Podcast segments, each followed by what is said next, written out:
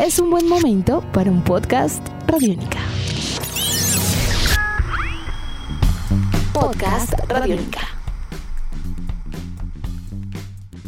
Amigos de Radiónica, sean bienvenidos a una nueva entrega de En Descarga Radiónica, el podcast, un espacio en el www.radionica.rocks, donde semana tras semana, todos los martes, conversamos con ustedes acerca de mundos maravillosos entre cine, televisión, cómics, videojuegos y mucho más.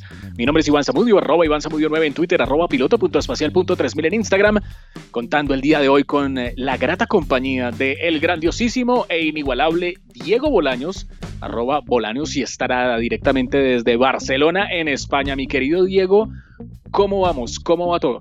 Muy bien, muy bien, Iván. Un placer acompañarlo a usted, a los oyentes de Radiónica. Y hoy vamos a hablar de una serie que nos sorprendió muchísimo y que además para mí tiene un tema central, que creo que es un tema que no puede ser más actual. Y es las posibilidades del poder y los abusos que pueden existir dentro del poder. Porque si hay algo que demuestra The Voice es tal vez por qué no tenemos que tener superpoderes. ¿No le parece, Iván? Sí, yo siento que tener superpoderes es algo que con el pasar de los años, sobre todo con la madurez que ha ido adquiriendo, pues han ido adquiriendo los cómics, pasando de una edad dorada a una edad de plata, luego llegando a una edad oscura donde tal vez nos hemos replanteado un montón de cosas y los mismos autores se han replanteado un montón de cosas y luego lleguemos a época contemporánea donde a través de la historieta de la narrativa gráfica nos seguimos replanteando cosas, pues aparece un cómic, yo creo que visionario, y está obviamente de la mano de un hombre que es Garth Ennis, quien es el creador, entre otras cosas, de otra serie muy famosa, no es de Prime, pero sí es de la cadena AMC, que es pues nada más y nada menos que Preacher y que pues también habla sobre un montón de cuestionamientos alrededor de la sociedad desde un punto de vista sobrenatural, preternatural, bastante interesante. Entonces The Voice llega con lo mismo, pero ¿qué pasa si cogemos todo ese mundo de mainstream de los superhéroes y sobre todo que cae como anillo el dedo en esta época en la cual no sé si después de esto ese tipo de, de cine vaya a poder levantarse después de todo lo que ha sucedido, sobre todo pues con este vacío que está ocurriendo en el cine en los Estados Unidos.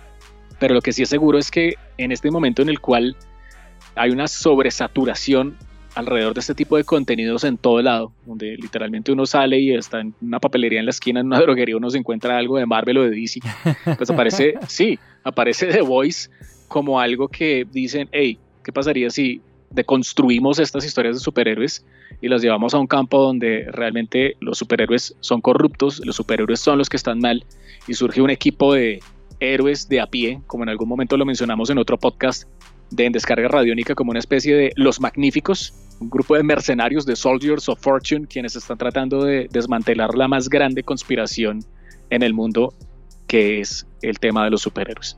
Creo que un elemento que es muy importante para tener presente tanto en la serie como en los cómics es entender que el mundo no es tan cándido y tan inocente como usted decía, como la era dorada de los cómics, en donde pues sí hay unos valores y hay, y hay muchas cosas bonitas, pero ¿qué pasa si hay problemas psicológicos serios? ¿Qué pasa cuando uno tiene el acceso a todo lo que pueda desear? Y creo que el papel de, o el personaje, perdón, de Homelander es la peor pesadilla de lo que podría pasar eventualmente con un Superman. Me recuerda mucho también la premisa de, ¿cómo es que se llama esta película de terror que, que produjo James Gunn? ¿Que produjo James Gunn? Eh, que le hicimos un Brightburn, Brightburn. Le hicimos, es, es muy, le hicimos un podcast acá. Es muy esto de ¿y qué pasa si sale mal? Si me debe entender, es, es un ejercicio de deconstrucción, como usted lo plantea, muy interesante y es decir, yo creo que hay un elemento fundamental y una línea muy clara que es tal vez el papel también de, The Boys, del escuadrón, y es porque además ellos tienen un odio por todos los superpoderes por igual, ¿no? No les parece uno bonito, uno malo. Es que ningún ser humano debería tener tanto poder, ningún poder sobre los demás. Creo que hay muchos elementos filosóficos, sociales, éticos, que plantea esta franquicia que son muy interesantes explorar, como usted también ha dicho en otro momento, a la luz de los acontecimientos actuales y todos los debates que se dan en cuanto a raza, desigualdad, economía, el poder de las corporaciones. Métale superhéroes a eso y vea cómo esto se va a la porra, ¿no le parece? Sí, y es algo muy parecido a lo que hablábamos también con Watchmen, ¿no? Que Watchmen también salió como serie de televisión a manera de secuela de lo que fue la idea original del cómic de Alan Moore. Pero con The Voice es, una historia un poco más fresca. Bueno, qué mentiras, lo que hicieron con la serie de Watchmen es también un, es tremendo. supremamente refrescante. Lo que pasa es que, con, The Voice, déjeme termino por favor, déjeme termino si no se me va la idea. Con The Voice lo que pasa es que de pronto el tono de The Voice alrededor de manejar un cinismo y una crudeza más como con humor negro la hace diferente a Watchmen que sí mira las cosas como de una manera mucho más, no sé, seria de pronto. Pero The Voice, dentro de todo lo que está diciendo, es bastante serio y bastante importante. Pero hay otro elemento que, los sin importar el tono. que los diferencia muchísimo aparte del tono, y es que en Watchmen estamos hablando de el tomar la justicia en sus propias manos, el papel de los vigilantes. Pero en The Voice, Iván, estamos hablando de superpoderes reales. Es decir, en Watchmen, aparte de se me va el nombre. Manhattan. De Doctor Manhattan, pues no hay mayores superpoderes.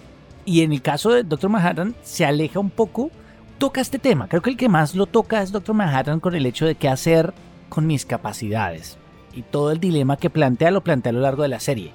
The Voice está más enfocado en, imagine lo que el poder en manos de las personas no capacitadas para manejarlo y además, ¿quién puede estar en capacidad de manejarlo? Puede hacer.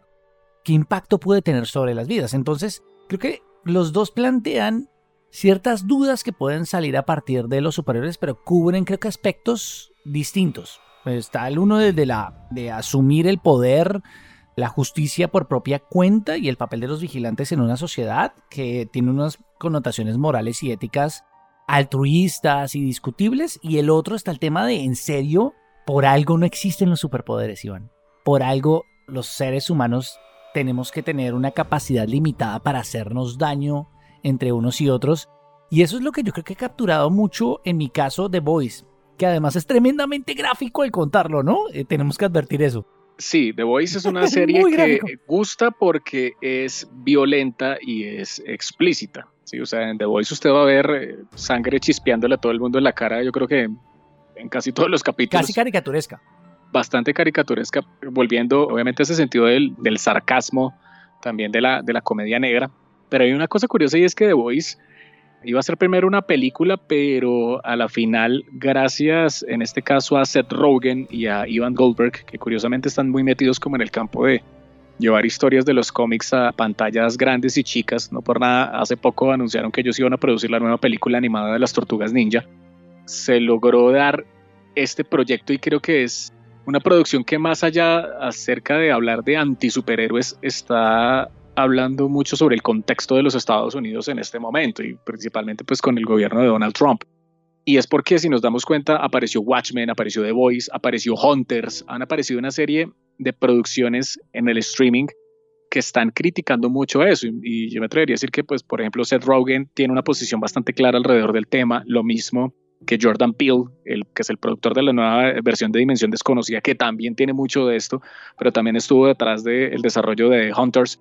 Y aquí nos vemos con esta historia de superhéroes donde el argumento es bien especial porque trata de una, una venganza personal de un hombre a quien le arrebataron prácticamente todo, que es eh, Billy Butcher. Y eh, este británico, quien estuvo en algún momento unido al mundo de los superhéroes, pues debe, por esa venganza, encontrar la manera de destapar el engaño más grande en la historia de la humanidad, según The Voice, y es hacer pensar que los superhéroes no son algo como un acto divino y aparecieron de la nada y están ayudando al mundo porque sí, sino que detrás de todo ello pues hay una serie de movimientos corruptos alrededor de sacar dinero, de utilizar una corporación para manejar a estos superhéroes y eso no para ahí, para en que quieren más, quieren el mundo. O sea, no solamente los Estados Unidos, quieren el mundo.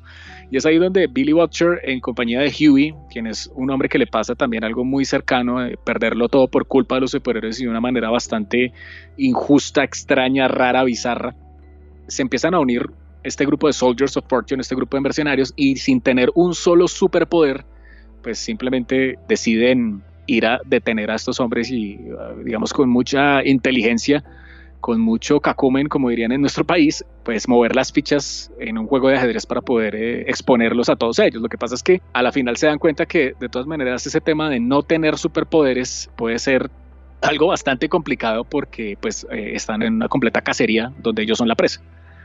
Y así se empieza a desarrollar todo este tema y pues eso lo estamos hablando hoy porque se estrenó recientemente tráiler de la segunda temporada y pues esto ha despertado la hype en internet de una manera certera con muchas personas pues que quieren ver ya la segunda temporada de la serie. Hay un elemento que usted planteó que es súper interesante y súper importante como parte de esa deconstrucción y es el asunto de la legitimidad del poder. El caso de el origen divino entre comillas que se plantea en la serie, ¿qué justifica el uso del poder? y qué justifica que alguien tenga todo ese poder acumulado. Creo que también eso es súper importante y es una discusión a lo largo de la serie de cómo legitimar legalmente ante el Congreso de los Estados Unidos el uso de estos superpoderes y también la crítica no solo a la corporación, sino a las instituciones religiosas, porque además tiene esa crítica a la fe y a las iglesias, no a la iglesia católica propiamente, sino a esa excusa que siempre puede proveer la religión para ciertos actos de poder de masas, de tener ese impacto sobre el resto de los seres humanos. Creo que cuando uno analiza la serie más allá de la acción, lo divertida que es, lo también graciosa que puede llegar a ser por momentos, se da cuenta que es una serie que tiene muchas capas, que plantea muchas preguntas, algunas de ellas mucho más incómodas de lo que uno consideraría o esperaría. ¿Cuál es la responsabilidad? Porque ese es el otro elemento la legitimidad y la responsabilidad. El hecho de los daños colaterales que no solo aplica a los superhéroes, sino aplica a los gobiernos, aplica a las fuerzas de seguridad, como históricamente le hemos huido a la discusión de el daño colateral, cómo se responde ante él, y es un caso que pasa no solo en Estados Unidos, pasa en un país como el nuestro, pero en el caso de Estados Unidos es tan actual con el tema del Black Lives Matter y con el tema de, hey, ¿cuál es la responsabilidad que tienen las fuerzas de seguridad o la policía en poder tener en qué hacer cuando han fallado, cuando han abusado de su poder. Creo que todo esto genera unos debates súper profundos y súper importantes que es muy interesante que los plantee una serie de superhéroes que como usted dice es un tema muy de moda y que puede atraer nuevas audiencias, ¿no? Sí, y hay algo que yo le sumaría a lo que usted acaba de decir, y es que The Voice también critica mucho el hecho de que como los medios de comunicación, como el mundo del entretenimiento disfraza a veces muchas cosas que en verdad no son lo que son. Porque pues, si uno se da cuenta en The Voice, pasan muchas veces como que crean spots publicitarios de los superhéroes y los venden como marcas. Sí, o sea, hay como una agenda mediática detrás de tener a estos personajes que aparecen en The Voice, los que son superhéroes como ultra celebridades, en un mundo donde los aclaman, donde los quieren, donde los necesitan, pero todo también es cultivado desde esa semilla de lo mediático, ¿no? Desde la publicidad de decir, hey, este superhéroe salva a las ballenas y ayuda a recoger basura, ¿no? Entonces él es bueno, ¿sí? Este otro superhéroe hace este tipo de cosas porque va a los hospitales, este tipo de... Entonces es como también ver que los superhéroes en ese caso también hacen parte de ese concepto de que detrás de esa gran estrella hay muchas personas haciendo que ese personaje sea una estrella. Y eso se mezcla, por supuesto, con el tema de qué es bueno y qué es malo, entrar en una zona gris ahí alrededor de todos estos temas, de por dónde es que se mueve realmente el punto, quiénes son los buenos, quiénes son los malos, porque incluso uno cuando mira los métodos de los chicos de, estos The Boys, pues ellos no es que vayan a, detener eh, a los superhéroes con buenas intenciones, créame que ellos van con todos los métodos posibles para poder desarticular un superhéroe si los superhéroes son tremendos, pues eh, los chicos no se quedan atrás también con sus métodos. Entonces también ahí es donde viene, bueno, Butcher Billy hace todo esto, pero Butcher Billy ¿dónde queda? Está loco, pero es un antihéroe, pero o es un héroe o es un villano. ¿Qué es Butcher Billy? En este contexto aparece el personaje de Starlight, que viene siendo pues una chica que tiene superpoderes y que está muy asociada pues a ese tema de lo religioso pero donde vemos que Starlight dice, oiga, pues yo estoy con los superhéroes, pero en verdad los superhéroes, ¿qué están haciendo? Entonces también es ahí como resaltar un poco ese asunto del superhéroe del cómic que sí busca como luchar por algo altruista, dándose cuenta que en el mundo las cosas están de verdad mal y tiene que luchar contra los que son de su clase y ayudar a los que no son de su clase, incluso a, unos niveles un poco más complicados de lo que parece. Y el equipo pues, de personajes, el francés, eh, Mother Milk, Billy Butcher, la asiática, Huey, todos ellos son un equipo increíble con unas dinámicas y con unos casos de vida con unos motivadores que uno dice, oiga, de verdad, ellos por lo cual están peleando es porque de verdad tienen la razón. Hay algo oculto muy podrido detrás que hay que destapar y la gente tiene que saberlo porque es el mayor engaño que existe en el mundo. Y de esa manera se consolida una serie que es, es divertida capítulo a capítulo, es emocionante, la trama es muy buena y sobre todo que el tema de los superhéroes, sobre todo con Homelander, pasa lo que ocurre con el Superman de, Injustice y con el niño de Brightburn.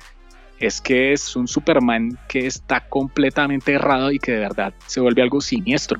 Y luchar contra eso se convierte en algo muy difícil, porque estamos hablando de el superhéroe más poderoso de la Tierra, que luchar contra eso pues es bastante difícil. Y aquí no estamos hablando de que, ah, sí, hay kriptonita, en, no. hay cosas más complicadas. Bueno, la serie ya tiene tercera temporada confirmada, lo cual es una gran noticia que recibimos cerca en días anteriores, casi ya encima de la Comic Con de San Diego. ¿Cuándo se estrena esta nueva temporada, Iván? De la cual ya tenemos tráiler que pueden encontrar en las redes sociales ya mismo. De la tercera temporada. No, digo, de la segunda, digo, del, tráiler de la segunda temporada, ¿cuándo se estrena esta segunda temporada?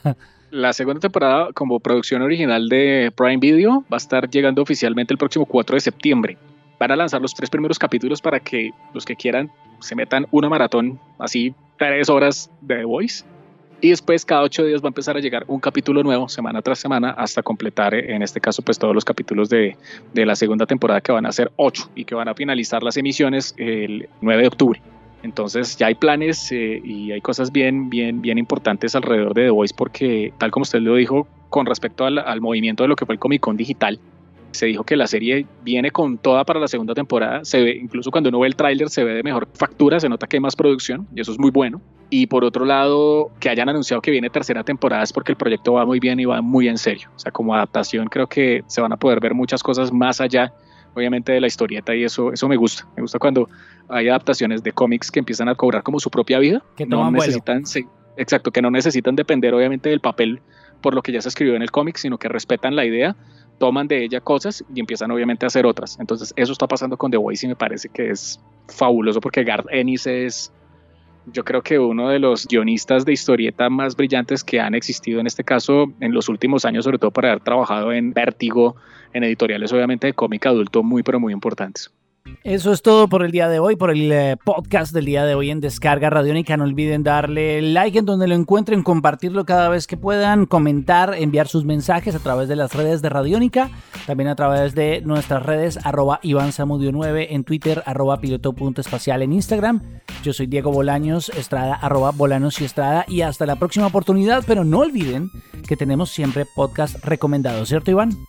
Exacto, a través del www.radionica.rocks o a través de nuestra app Radionica, todos los martes ustedes van a poder eh, revisar muchos otros contenidos creados por todo el equipo de realizadores de Radionica Podcast, como es el caso de Rock and Roll Radio, Calle Radionica, entre muchos otros contenidos que ustedes pueden disfrutar. Recuerden a través de nuestra app Radionica o a través del www.radionica.rocks. Nuestros podcasts están en radionica.rocks, en iTunes, en RTVC Play y en nuestra app Radionica para Android y iPhone. Podcast Radionica.